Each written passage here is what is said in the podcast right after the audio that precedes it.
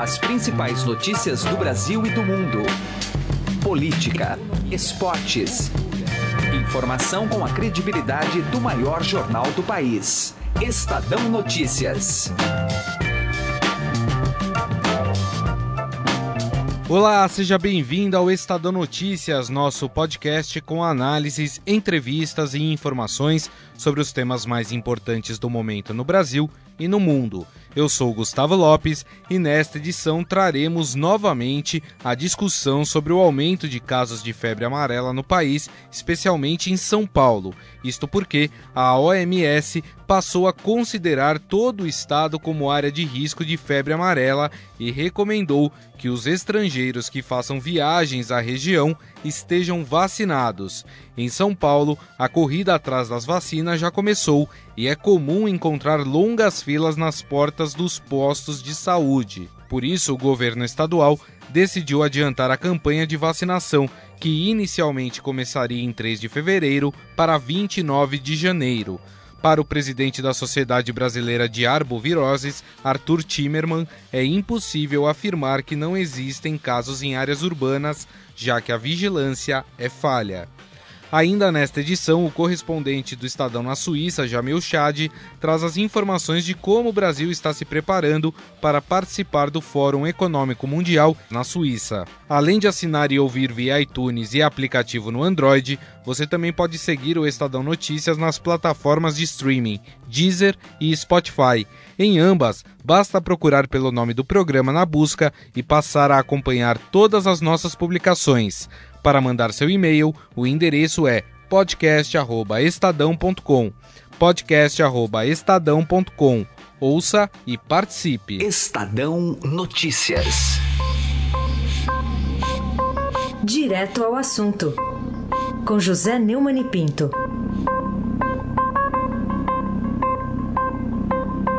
O jornal Valor Econômico traz na primeira página que a defesa de Dilma Rousseff no processo do TCU sobre a compra da refinaria Ruivinha, lá de Passadina, acusou o ex-diretor internacional da Petrobras, Nestor Severó, e empregados da estatal de formarem um conluio fraudulento com a Astra Oil. Esse grupo, segundo a defesa, teria agido de modo deliberado para esconder da diretoria e do conselho de administração disposições contratuais que tornavam o negócio lesivo aos interesses da empresa. Essa defesa ridícula foi entregue no dia 29 de dezembro e é assinada pelos advogados Valfrido Jorge Varde Júnior e José Eduardo Martins Cardoso. São cúmplices de Dilma e de suas trapalhadas mortais, né? Imagine que ela, por causa de um sincericídio desse, terminou gerando toda a confusão que terminou no seu impeachment. Agora ela faz uma nova confissão. Afinal de contas, Cerveró e o grupo da Petrobras foram nomeados por Lula e por ela, que foi ministra de Minas e Energia e foi chefe da Casa Civil de Lula. Ela era presidente do Conselho de Administração da empresa. E digo mais, o Severo e os outros técnicos, eles podem dar boas ou más informações técnicas, podem dar bons ou maus conselhos, mas a lei é clara. Quem manda, quem decide, quem toma decisões é cada membro do conselho. E, a Dilma era presidente dele.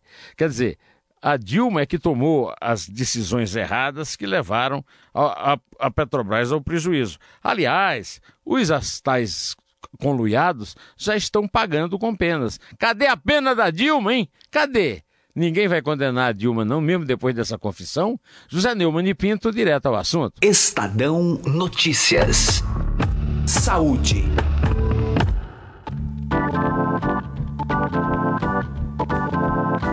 E agora no Estadão Notícias nós vamos falar sobre um alerta da OMS, a Organização Mundial da Saúde, que passou a considerar todo o estado de São Paulo como área de risco de febre amarela e recomendou que todos os estrangeiros que façam viagens ao estado de São Paulo estejam vacinados. Para entender um pouco mais sobre esse alerta feito pela OMS, nós vamos até a Suíça falar com o nosso correspondente do Estadão no país, Jamil Chad. Jamil, é, o porquê que a OMS fez esse alerta, considerando todo o estado de São Paulo em risco, sendo que aqui em São Paulo não está sendo considerado todo o estado em risco? Olha, o que a OMS é que essa é uma onda, surto que vem ganhando espaço geográfico. Esse surto ele não tem se limitado às áreas tradicionais e que justamente no final de 2017, no começo de 2018, os casos que estão sendo identificados estão acontecendo em áreas que no, no passado recente, inclusive, não eram áreas de risco. O que a OMS quer com isso é justamente proteger, ou pelo menos criar uma, um cinturão para proteger é, a, não só a população, mas proteger é, de uma eventual é, nova disseminação para outras regiões, inclusive para a Argentina e para o Paraguai. Isso já ficou claro no fim de semana, quando a OMS soltou um outro comunicado. É, um dos alertas que ela fazia era justamente sobre o risco de que, é, é, de que o surto ganhasse novas regiões. Então, com isso, com a decisão de hoje, o que ela faz é criar uma, uma espécie de cinturão de proteção para conter a, a, a doença. Agora, obviamente, isso não é, é fácil. É, a OMS sabe que, por exemplo, na questão da vacina, é uma questão deficitária, não só no Brasil, meu caro. A, a, a vacina para a febre amarela, ela falta todo mundo. Né? Você tem uma situação, por exemplo, na África, bastante grave. É por isso que a OMS, nos últimos anos, chegou até a criar uma, uma espécie de fundo, uma, uma espécie de de banco de vacinas de febre amarela que são usadas em casos de emergência, mas nem assim é, o, o, volume é suficiente. Então você tem a situação grave para, para o Brasil e também uma, uma decisão da OMS que é bastante importante. É, a gente sabe que aqui no Brasil já é recomendado para quem vai visitar a região amazônica já tomar a vacina da febre amarela pelo, pelo alto risco que tem de contágio da doença. A OMS deu alguma, algum indício de que pode aumentar o número de estados brasileiros? É, agora é São Paulo, mas temos casos em Minas, no Rio, na Bahia. Existe um indicativo, Jamil? Olha, o que ela diz é que esse, esse surto precisa ser acompanhado de perto, precisa ser monitorado. Ela deixa muito claro que esse surto ganhou essa proporção por dois fatores: por falta de imunização e pela condição é, é, do ecossistema. A gente sabe muito bem, uma, uma, nos últimos anos, uma transformação, inclusive climática, em algumas regiões. Então, você tem esses dois fatores que, pro, pro, de alguma forma, promovem o vírus transformam áreas que não eram de risco em áreas de risco. Obviamente é um caso muito que está sendo acompanhado de muito perto pela OMS.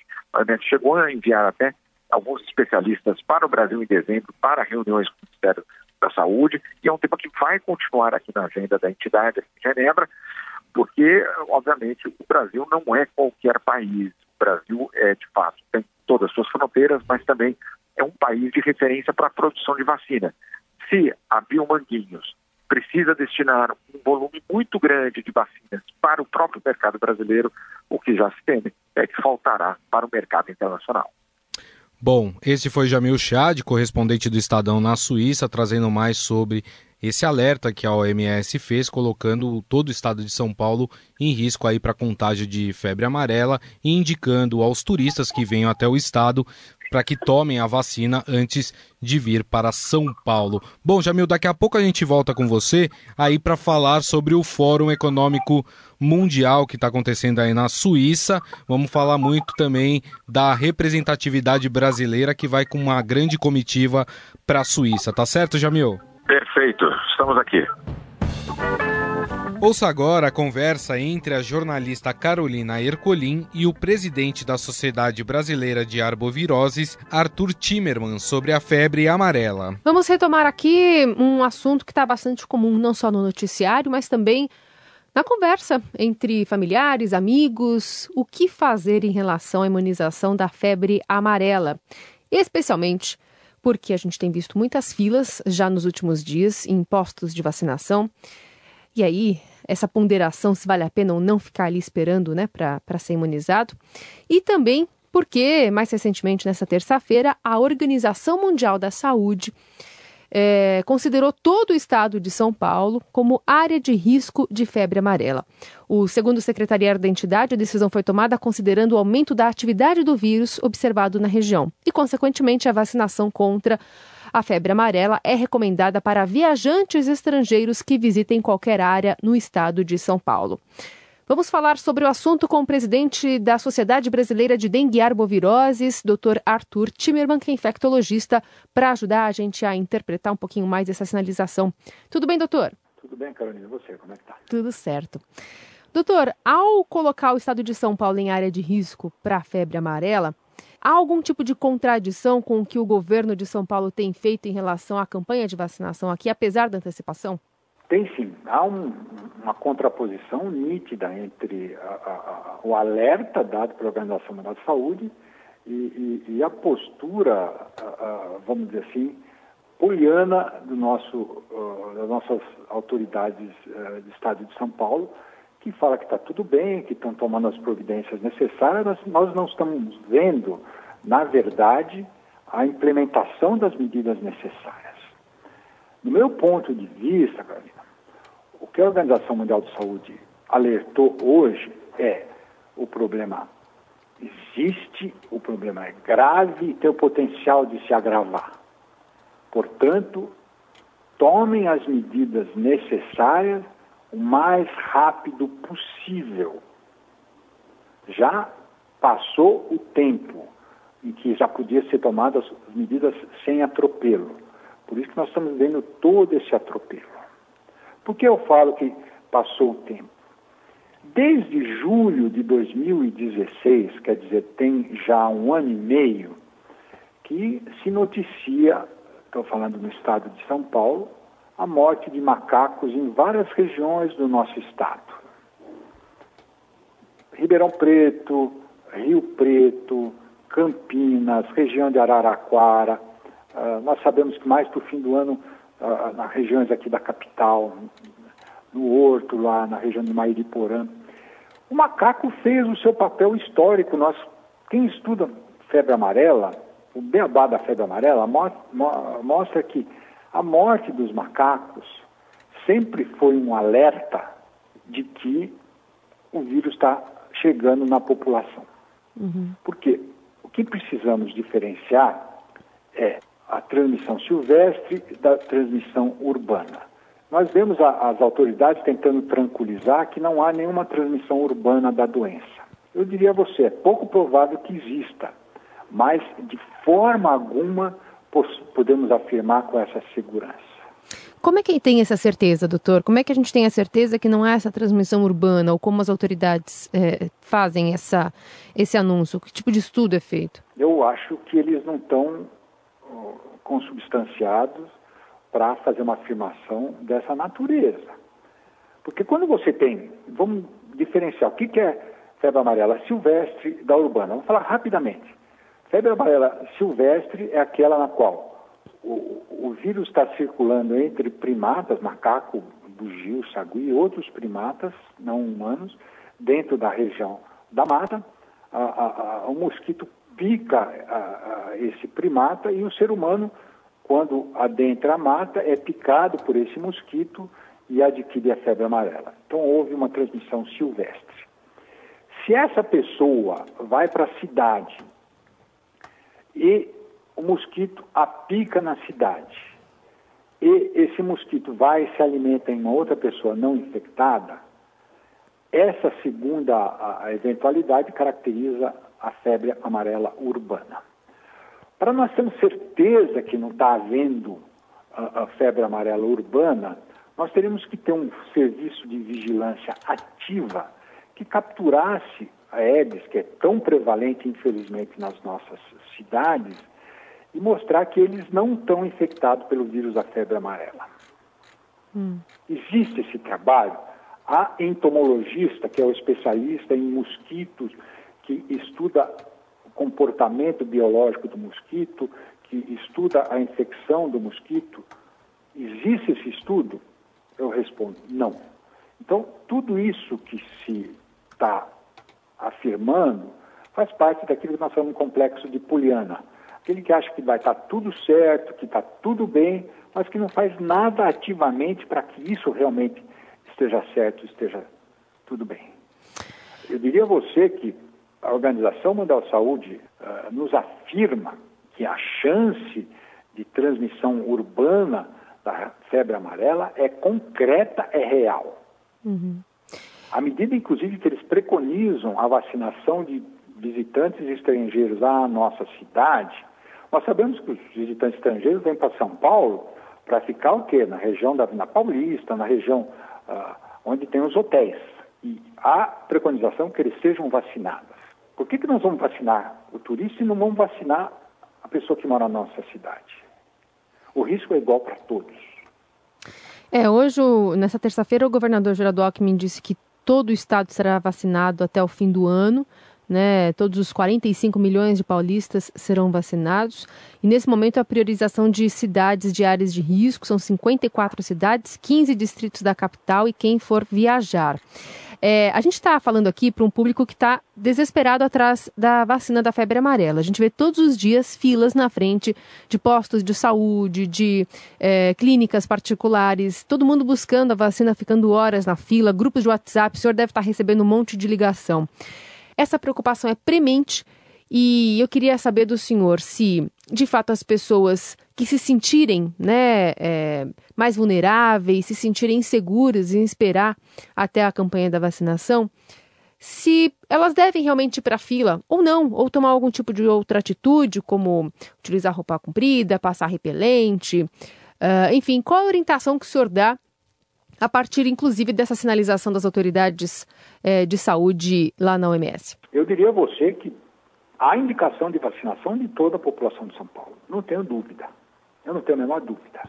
Só que, primeiro, falta transparência. Eu não sei qual é a quantidade de vacina que nós temos, se é capaz de vacinar toda a população de São Paulo. Essa informação nunca nos foi fornecida. Todo mundo fala, não existe vacina. Eu pergunto, o, ano, o, o Manguinho soltou no final da semana passada uma nota que ele tinha vendido em 2017 66 milhões de doses de vacina. Eu pergunto, cadê ela? Onde estão essas vacinas? Para quem foi distribuído? Porque 66 milhões de doses, se você conseguir 10, 15 milhões de doses aqui para São Paulo, você vai ter a vacinação que você precisa, não vai precisar nem fracionar. Esse, esse procedimento de fracionar a vacina é um procedimento de emergência, quando você não tem vacina suficiente para fazer para todo mundo. Então, isso, na verdade, é, é, é, é caracteriza um, um, uma falta de transparência, eu não sei, o estoque, a capacidade de repor esse estoque de vacina. Eu diria a você que a, a, a, a Organização Mundial da Saúde, as autoridades de saúde preconizam o seguinte: quando você tem um caso de febre amarela, é importante você fazer o diagnóstico precoce. Quer dizer, você em 24 horas tem que ter um diagnóstico. Essa é uma lacuna que nós temos também. Aqui em São Paulo está se demorando 7 a 10, 15 dias para fazer o diagnóstico. Porque se você fizer o diagnóstico de um caso, toda a região, 50 quilômetros, a local onde essa pessoa possivelmente adquiriu a infecção, tem que priorizar a sua vacinação. Isso que chamava vacina de, vacinação de contenção. Para isso ocorrer, você tem que capacitar seus laboratórios de saúde pública para o diagnóstico preciso e rápido. Isso está acontecendo? Não. Essa é uma falha. Todas essas falhas fazem com que gere essa insegurança que a gente faz. Temos que vacinar toda a população o mais rápido possível. Logicamente, na dependência do estoque de vacina, de capacidade de mobilização de agentes de saúde de fazer a vacina, vai ser priorizada essas regiões onde há detecção de maior número de casos. Mas a médio e longo prazo, todo mundo vai ter que ser vacinado. Então justifica ficar na fila se você se sente inseguro, se a pessoa que está ouvindo aqui, a gente, a gente se tenho, sente inseguro. Hoje, eu recebi a, a, a, ligação da minha nora falando do meu neto, eu falei, vai para a fila. Ela pediu até se eu tinha vacina. Não tenho, eu já aviso todo mundo, eu não tenho vacina, no hospital não tenho vacina, tenho mandado fazer na rede pública. Ah, ah, nas clínicas particulares, inclusive, também não há mais vacina disponível. Ah acabou, acabou. Então, há, há, há, uma necessidade premente, essa, essa nota da Organização Mundial da Saúde reforça essa, essa indicação quanto à necessidade de, de vacinação, mas ao mesmo tempo nós não temos a certeza da capacidade de abastecimento, a capacidade de mobilização da equipe de saúde para fazer vacina em todo mundo. É isso. Conversamos com o Dr. Arthur Timmerman, que é presidente da Sociedade Brasileira de Dengue e Arboviroses, falando então sobre esses casos. Aliás, só no estado de São Paulo são 40 casos de febre amarela confirmados de janeiro de 2017 para cá. Foram 21 mortes, o que também dá para a gente fazer uma consideração de uma taxa de mortalidade alta, aí, que passa de 50%, que é também um indicador preocupante para as autoridades e, claro, para todo mundo que acaba justificando esse temor e as filas que a gente tem visto aí todos os dias e a procura, especialmente por pais, né? Enfim, que, que querem imunizar especialmente as crianças, lembrando sempre a partir dos nove meses de idade. É um prazer falar com você, Carolina. Um abraço a você e aos teus ouvintes. Estadão Notícias. Economia. Bom, e conforme prometido, nós voltamos para a Suíça com o correspondente do Estadão, Jamil Chad, agora para falar sobre o Fórum Econômico Mundial que está acontecendo lá e que terá o Brasil é, com uma grande comitiva, entre eles o presidente Michel Temer, o prefeito de São Paulo João Dória, tentando aí vender o país para os os investidores que fazem parte ali do fórum. De fato, um fórum que começa na semana que vem, repleto de líderes internacionais. É verdade. Bom, falar um pouco sobre essa comitiva brasileira que está indo para a Suíça participar. Vai ter um painel que vai falar só sobre Brasil e que o presidente, enfim, toda a sua comitiva vai tentar vender o país. Como é que vai funcionar isso?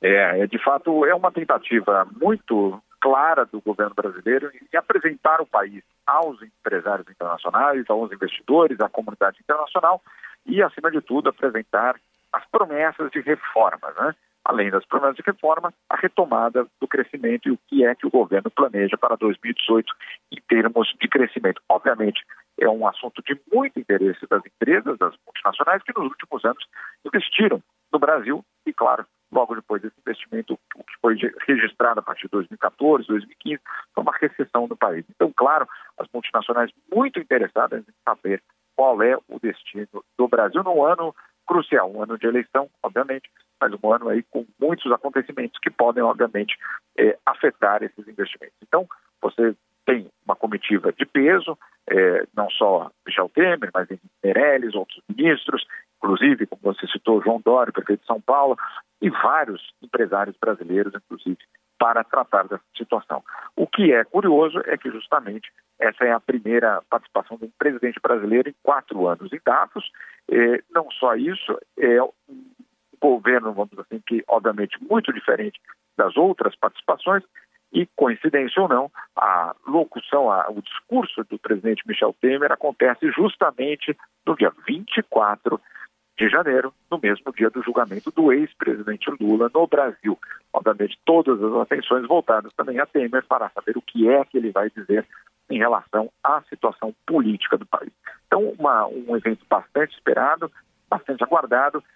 Temer, eh, obviamente, para os empresários interessados no Brasil, é um, é um, destaque, mas tem um outro presidente que também estará presente, viu?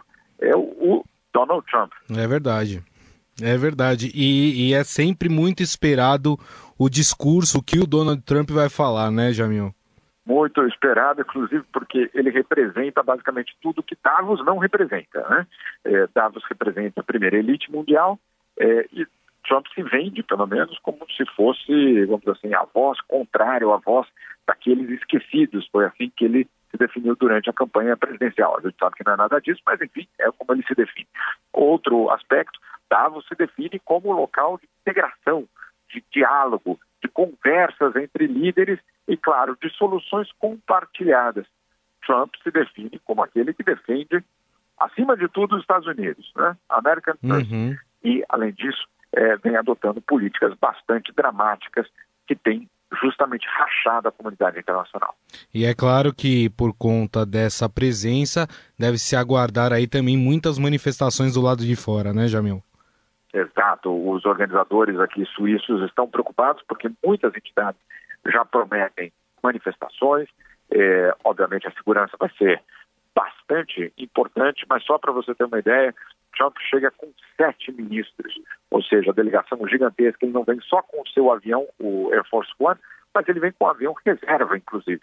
Então você imagine aí o tamanho dessa delegação e, é, claro, o, o show mundial que vai ser Davos na semana que vem. Maravilha. Bom, este foi o correspondente do Estadão na Suíça, Jamil Chad, trazendo um pouco mais sobre a expectativa que envolve o Fórum Econômico Mundial. Obrigado, Jamil, mais uma vez. Um grande abraço. Abraço a todos. O Estadão Notícias desta quarta-feira vai ficando por aqui. Contou com a apresentação minha, Gustavo Lopes, participação de Carolina Ercolim e montagem de Nelson Volter. O diretor de jornalismo do Grupo Estado é João Fábio Caminoto. De segunda a sexta-feira, uma nova edição deste podcast é publicada. Saiba mais no blog Estadão Podcasts. E agora estamos também na Deezer. Procure este e outros podcasts do Estadão por lá e mande seu comentário e sugestão para o e-mail podcast@estadão.com podcast@estadão.com. Um abraço, uma boa quarta-feira e até mais. Estadão Notícias.